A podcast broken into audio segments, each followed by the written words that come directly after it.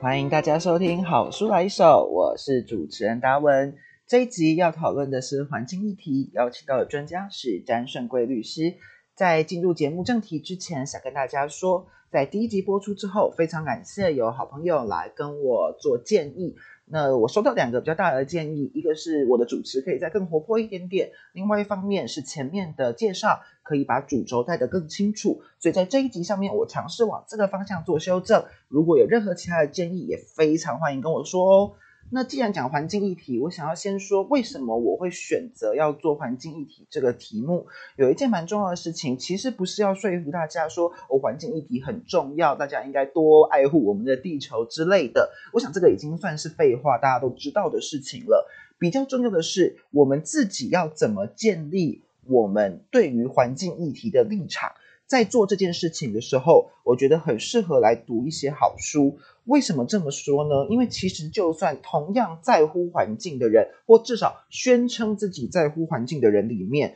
对于环境议题的立场也未必一样。最有名或者最明显的一件事情，在台湾可能就是去年的公投期间，去年四大公投有两个案子跟环境有关，一个是早教，那同样甚至是老字号的环境团体。对于早教的立场，对于三阶的立场就不太一样，甚至可以说风向还蛮乱的。那个时候，那核电算是台湾普遍比较老字号的环境团体，可能都支持反核。但是我们也看到有一些支持核电的人，他也是说那时候有个口号是以以核养绿嘛，所以也是有提到绿的部分。所以，关于环境议题，我们自己的立场要怎么建立？不是说我们一定要跟随，比如像我们这一集邀请到的专家是詹顺贵律师的立场，不是说一定要跟随谁的立场，而是说我们除了环境很重要哦这个大的标题之外，我们可以怎么样子多去建立自己思考的方向。所以在这一集的 Podcast 以及礼拜三的电子报当中，我会觉得有一个很重要的主轴，其实是。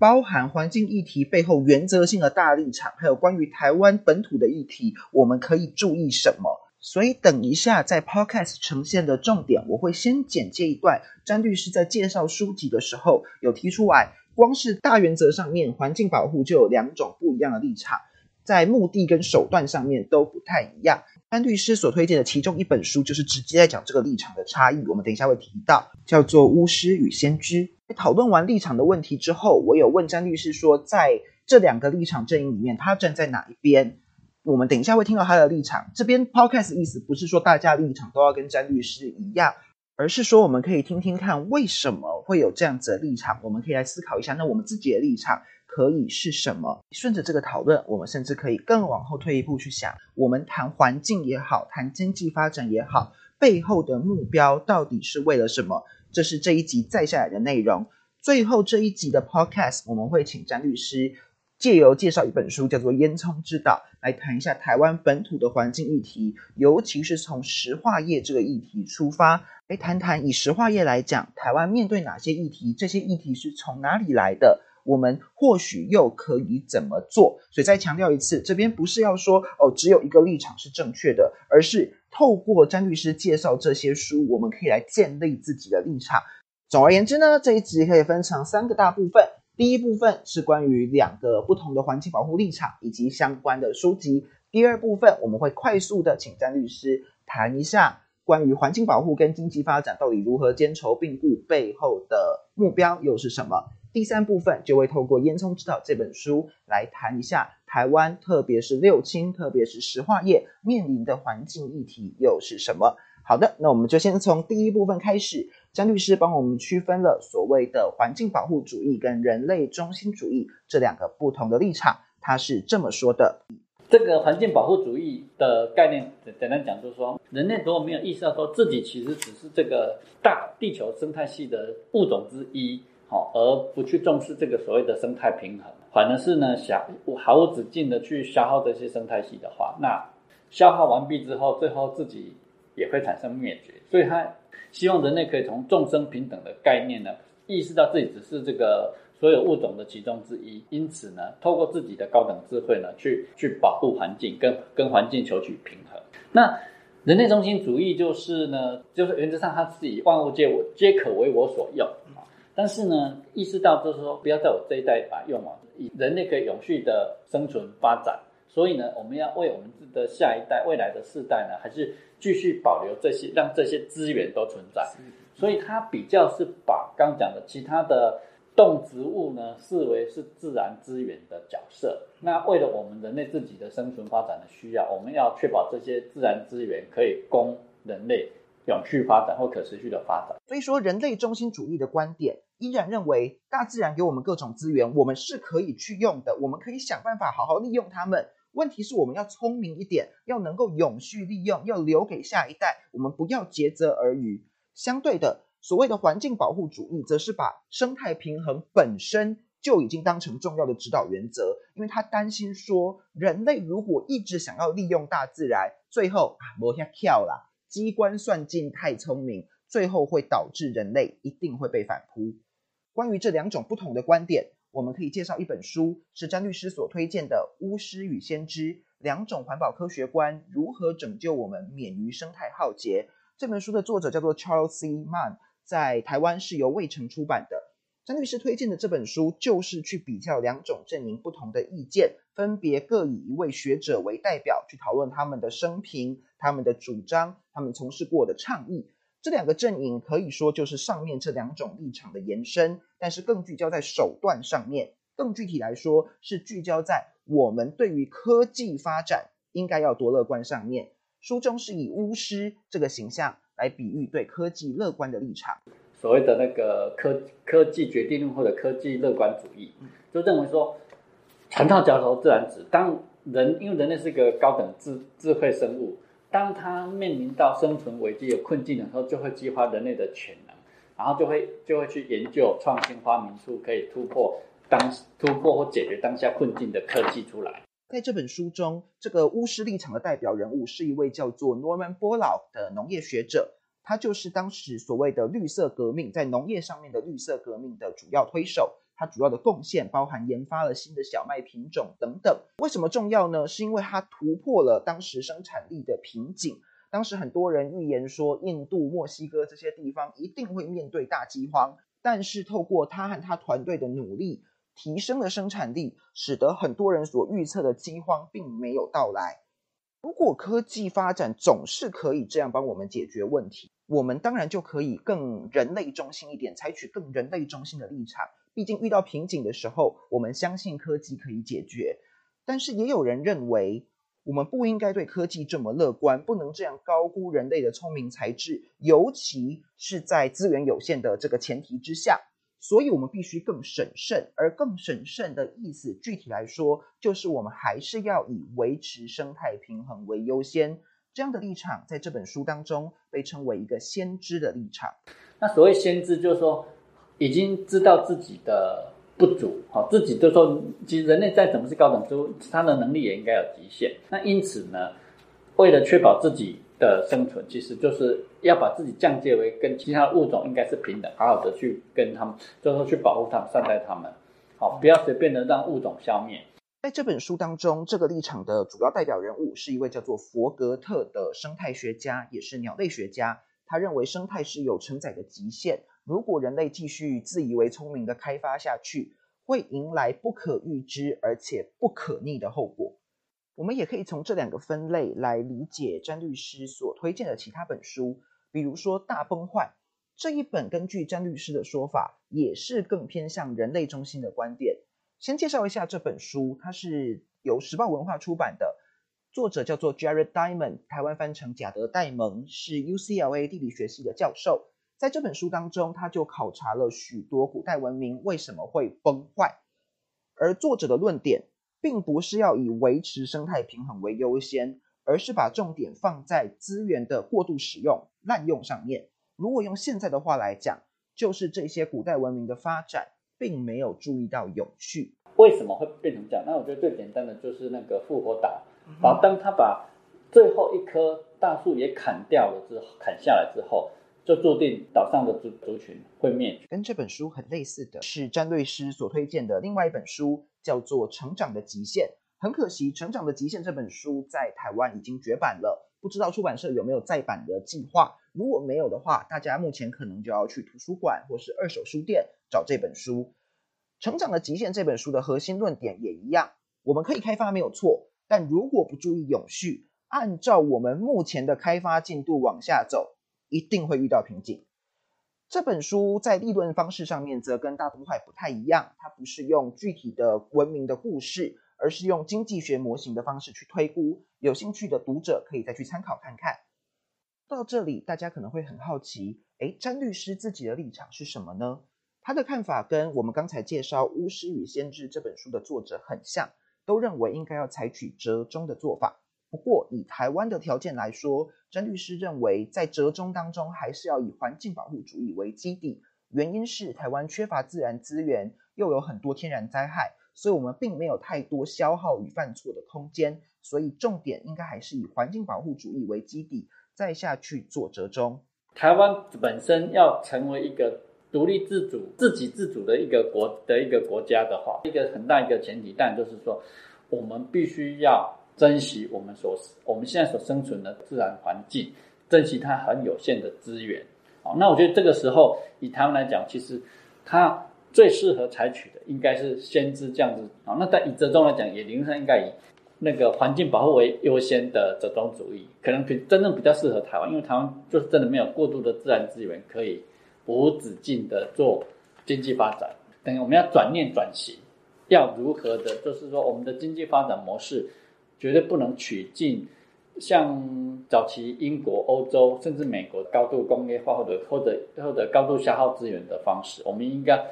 盘点我们自己的环境条件特色，就说重重新思考跟定义我们的那个经济发展的模式。大家刚才可能会听到，我来帮大家画一个重点。詹律师说，实质上台湾要能够独立自主的前提之一，是要能够自给自足。而为了要自给自足，我们就必须重新思考我们经济发展的模式。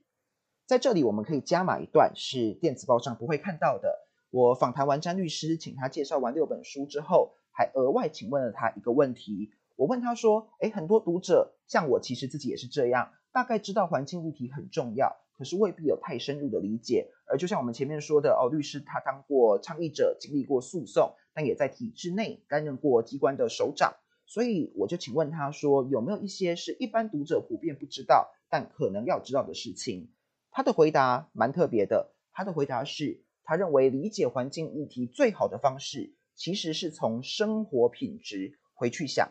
经济发展也好，环境保护也好，对他来说，他用的词是殊途同归。都是为了要有更好的生活，而更好的生活才是我们推行这些政策的终极目的。其实我觉得最重要就是说，环境议题或者环境运动，绝对不是为了只是保保护一只快濒临绝种的白海豚或者濒危的黑面琵鹭，不要把它想成只是保保护跟我们自己好像很遥远的。它重点是在保保护这个环境，这个环境呢，就是说其实是我们自己的生活环境。环团。有不同的团体，也有一些很极端的，哦，完全是诉求形而上的，什么都不行。这个当然未必是可取，但是绝大部分的环团其实是很务实的，就一样。他们真正刚才所做所为，就是希望我们的生活环境更好。我们有先有这样了解，这些都是为了保护环境之后，我们就可以去看，那政府的施的施政，一天到晚讲经济发展很重要，那你你讲完了这些之后，这些促进就业、促进增加税收。但是最终回到我们人民身上，可不可以让我的生活更好？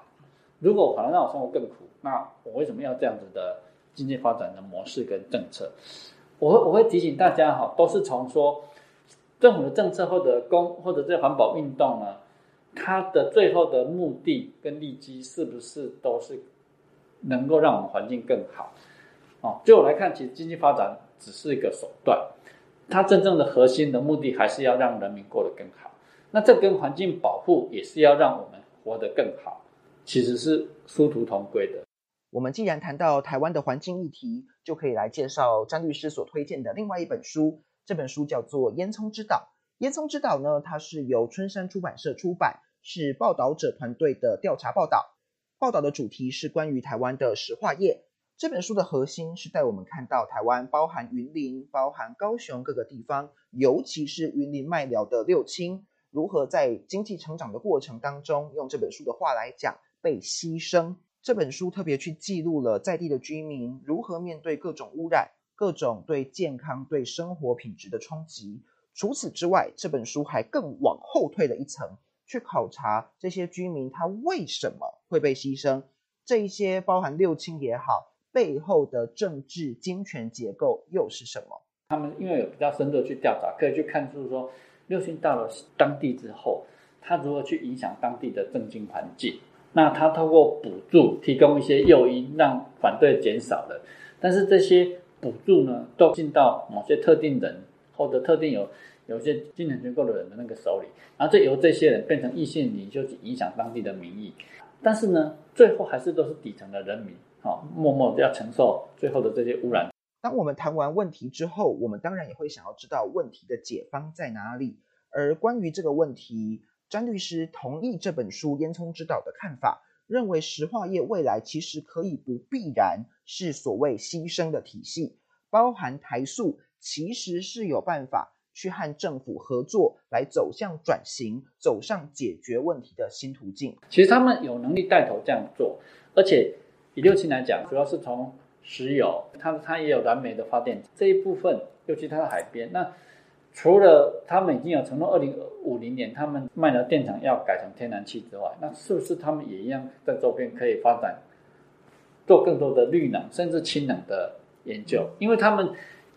有透过石化，基本上一定会确保获利。那有这样获利，可不可以投入更多其他的创新研发，逼着自己去转型？那当然也让社会可以转型。他们如果可以积极投入更多的。其他那种附加的更高，就说上游的石化的那些材料的那个研发，它对于台湾的一些本来常常还依赖外国厂商的一些高科技的那些化材料，也有可能在他们那边可以被研发。在今天的 podcast 当中，我们介绍了四本书：《无师与先驱》、《大崩坏》、《成长的极限》以及《烟囱之道》。除了这四本书之外，詹律师其实还推荐了另外两本书，一本是环境运动的经典之作，叫做《极静的春天》。另外一本则是探讨全球暖化解方的先驱，叫做《世界又热又平又挤》。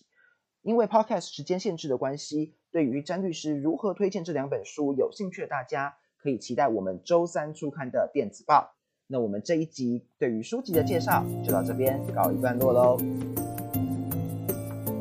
又来到我们数字说故事的时间，在这一集的节目当中。因为我们访谈的主题是跟环境议题有关系，我想也跟大家讨论一个蛮重要的环境新闻。是上一个月举行了联合国第二十七届的气候峰会，也就是所谓的 COP twenty seven。大家可能有注意到，它最大的头条是各国同意成立一个 Loss and Damage Fund，一个损失与损害基金，来帮助遭受气候灾难的发展中国家。不过，在头条背后，这一个协商本身其实是差一点破局的，各国后来是搁置了包含由谁付款、如何拨款等等重要的问题，才达成了这个原则性的结论。另外，包含欧盟、包含英国、包含很多的环境团体的代表都公开表示非常挫折，认为峰会的结论并没有解决包含削减化石燃料等等的重要议题。为什么会这样？为什么会差一点破局？有一个关键的数字可以带我们了解，就是数字五。五是什么呢？五是历史累积碳排放量前十名的国家当中，已经有五个是开发中国家。为什么这很重要？我们马上来谈。先插出来跟各位听众朋友报告一下，我这边也是在做跨平台露出。我在 EP 零的时候有跟大家介绍说，我有在一个叫做“世界走走”的媒体写一个叫做“数字星期一”的专栏。那这就是我上礼拜在“世界走走”写的内容。如果大家对类似的内容有兴趣的话，可以来订阅“世界走走”的电子报。好，我们回到数字五，为什么它很重要呢？因为其实虽然具体内容有很多争议，但是各国其实在原则上已经有普遍同意说，已开发的富有国家应该要负起关于气候变迁的一些责任。那受气候变迁危害最深的穷国也应该要获得协助。包含欧盟原先其实是反对要成立一个专门机构，但后来他也同意了，欧盟也同意了。那为什么会卡关呢？有一个蛮重要的事情就是责任要怎么分。所以，已开发的富国对欧盟这些国家来讲，呃，好啊，我们要出钱。可是，你中国为什么可以不用多出一点？其他跟中国类似的国家为什么不用多出一点？什么叫做跟中国类似的国家？这就回到我们开始讲的数字五。我们可以特别去注意五个国家：中国、俄罗斯、巴西、印尼、印度这五个国家，他们是以前所谓的开发中国家，但他们现在已经是使用化石燃料来拼经济的碳排大国。多大呢？就是我们刚才讲的，不是看一年两年的排放量哦，是看两个世纪以来累积的总排放量，他们都已经排到前十名了。这五个以前的开发中国家已经。超英没有赶美，美国还是第一名，可以想象。但在美国之后，包含中国是第二名，他们前十名当中已经有五个是所谓的开发中国家了。那为什么这很重要呢？因为在一九九二年签订联合国气候变迁纲要公约的时候，简单讲，所谓的开发中国家所需要负的责任应该是比较少的。但是现在已经过了三十年了。欧盟这些国家就会主张说，状况已经改变啦。欧盟执委会的副主席就公开表示说，二零二二年的经济状况为什么可以不用纳入考虑呢？包含像是德国的外交部长这一次在埃及也有公开点名，认为像中国这样的国家，尤其是中国，应该要多负一点责任。但是相反的，中国气候变迁事务特使部长级的官员谢振华是他们这次在埃及的代表，他就说，中国这些开发中国家。根据条约的精神，最多就是自愿捐献。条约里的责任应该还是以开发国家要来负担。所以，我们看到以欧盟为代表的阵营，跟以中国为代表的阵营，那中国它的盟友还有包含像是产油的沙地阿拉伯等国家，在竞争其他国家的支持。所谓其他国家，尤其就是开发中的穷国，我们所谓的 g seven t seven。欧盟的讲法等于是说，因为 G77 长期是跟中国有结盟的，我们所谓 G77 plus China，欧盟那边就讲说，哎，你们这些国家你们要想呢，你们的利益跟中国是不一样的呢。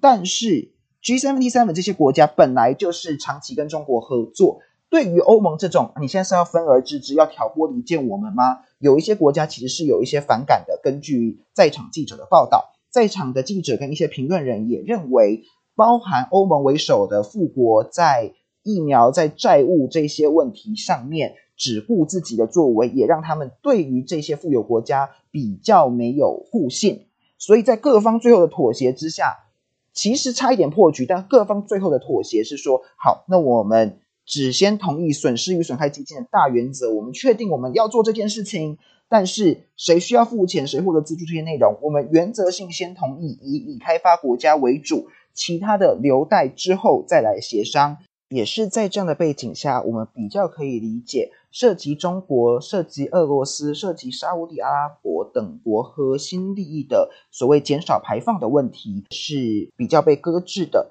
主要只有提及大会的决议只提及要努力发展低碳排的能源，而没有像欧盟各国或者是像澳洲所想要推动的，可以朝。所谓逐步淘汰化石燃料的方向来前进，所以我想整体而言，面对人类的共同危机，各国的结盟互信利益这些我们属于国际关系层次的问题，还是人类可以达成什么样子的共识，可以采取什么样策略的重要原因。所以在这个礼拜，我们要跟大家分享的数字说故事，首先就是关于为什么。气候变迁的谈判如此困难，像是中国以及刚刚强调的像中国这样的国家，他们的利益就是背后重要的因素。话说啊，我后来觉得我们这一集呢，可以有两个数字说故事。第二个故事就来讲这一次的选举，毕竟选举才刚过一个礼拜，网络上也还有许多的讨论，甚至有人尝试去解释为什么会有这样子的选举结果。在进入故事之前，先跟大家说一下，我这边又在做跨平台露出。这一次呢，我是上个礼拜在端传媒又写一篇选举的分析。我当然不会把全文都念出来，欢迎大家去订阅端传媒，加入会员来看这一篇文章。如果大家有兴趣的话，不过呢，端传媒的社群在分享这篇文章的时候，其实已经有把一些重点的图表贴出来了。那我也借着这一些图表来跟大家分享一下，我认为讨论这一次选举一定要知道的关键数字。这一个数字，或者说这一组数字，就是六成 versus 一成。什么叫做六成 versus 一成呢？如果我们跟二零二零年的总统大选相比，那时候二零二零年蔡英文的号召力在高峰的时候，跟这一次二零二二年民进党县市首长的选举比较，全国通算号召选民出来投票的号召力。只剩本来的六成，只剩本来的六成，所以是大幅衰退。可是这些选票有转移到国民党身上吗？并没有。国民党相较于二零二零年韩国瑜的号召力，这一次他们吹出来的票，他们的号召成果，相较于二零二零年是提升一成，提升一成。所以民进党衰退到只有本的六成，而国民党增加了一成，这是这一次选举的关键。换句话说，要理解这一次的选举，我们与其把它诠释成国民党的胜利，不如诠释成民进党的溃败。国民党的选票，国民党的号召力成长相对有限，但是相对来说，相较于二零二零年蔡英文选总统的时候的那个高点，民进党这一次号召力只剩本来的六成。单从这个数字，我们没办法正面看出各种不同的因素为什么会导致民进党票衰退那么多，但国民党成长有限。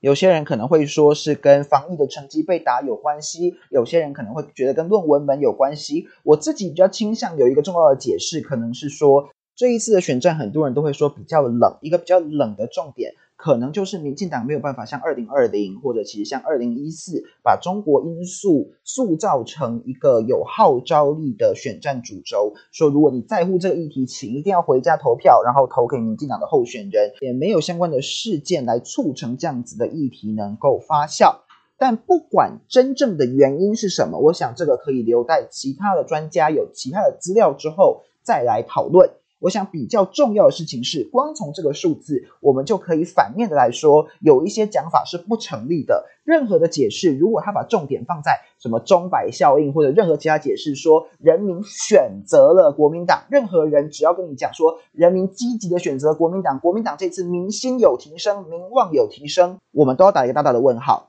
当然，个别县市的状况可能不一样。我后面会说，有一些县市国民党的号召力是有蛮明显的提升的，但是全国来说，整体而言，并没有那么明显的人民摆向国民党。所以，不论是中国政府国台办那边说，好说的好像是人民选择了中国国民党的中国政策路线，或是我们在网络上会看到一些比较支持民进党的人，他可能会担心说，哎，国民党这一次是不是？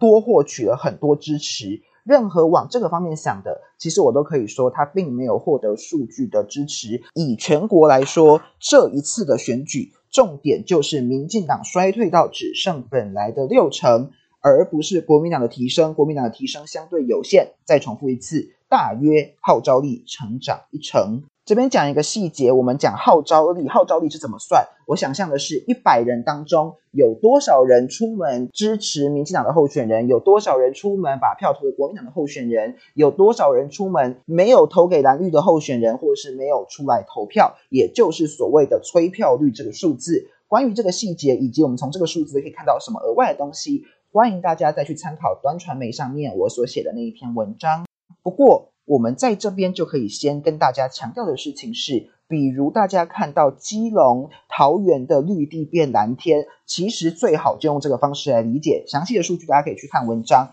但是其实不是张善政、谢国良在桃园、基隆有多强，而是即使民进党籍的郑文灿和林佑昌在任内的满意度相当的高，但是还是无法抵挡民进党在全国尺度上面的颓势。当然，各县市的状况可能不太一样。比如，民进党籍的林佳龙在新北市，或者是台南市的黄伟哲，是选的比民进党全国通算的状况还要差。那嘉义县的翁章良相对来说是选的比民进党全国的状况还要好，但还是比蔡英文二零二零年的高点号召力更低，只是低的程度下滑，流失的幅度没有其他县市那么大。而我们也可以看到，在国民党方面，有些国民党的候选人确实选的比另外一些候选人更好，比如云林的张立善、宜兰的林姿妙、彰化的王惠美、台中的卢秀燕，这一些人的号召力，相对于二零二零年的韩国瑜，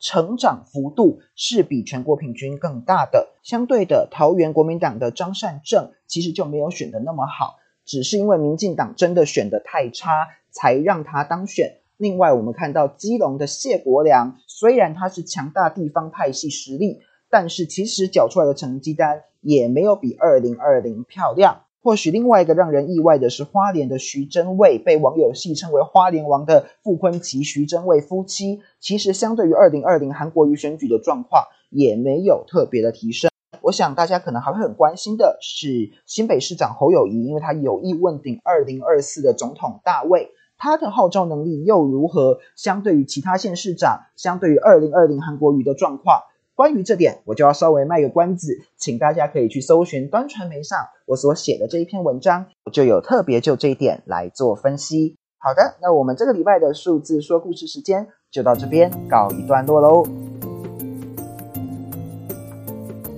在这一节节目结束之前，想为大家预告一下下一集精彩的内容。我们下一集当中邀请到的专家是张杰平老师。张杰平老师是长期在香港的媒体人。他之前担任过端传媒的总编辑，也曾经在香港大学和香港浸会大学担任老师。他现在来到台湾，是 MetaLabs 的创办人，也是台北西门飞地书店的老板，也在台大新闻所担任实务兼任老师。在下一集的节目中，张老师一样会为我们介绍六本好书，也跟大家说，当时我向张老师邀访的时候，开的主题是香港。张老师不但答应了，而且还进一步去做扩充，提了一个主题叫做。作为飞地与本土的香港，飞地与本土是什么意思？他为什么会用这两个角度来谈香港？这两个角度又可以让我们认识哪六本好书呢？欢迎大家期待下一集的 Podcast 以及下一期的电子报哦。最后要说，大家如果喜欢这样的内容，欢迎大家在自己听 Podcast 的地方按追踪，也可以帮我们留言给评价哦。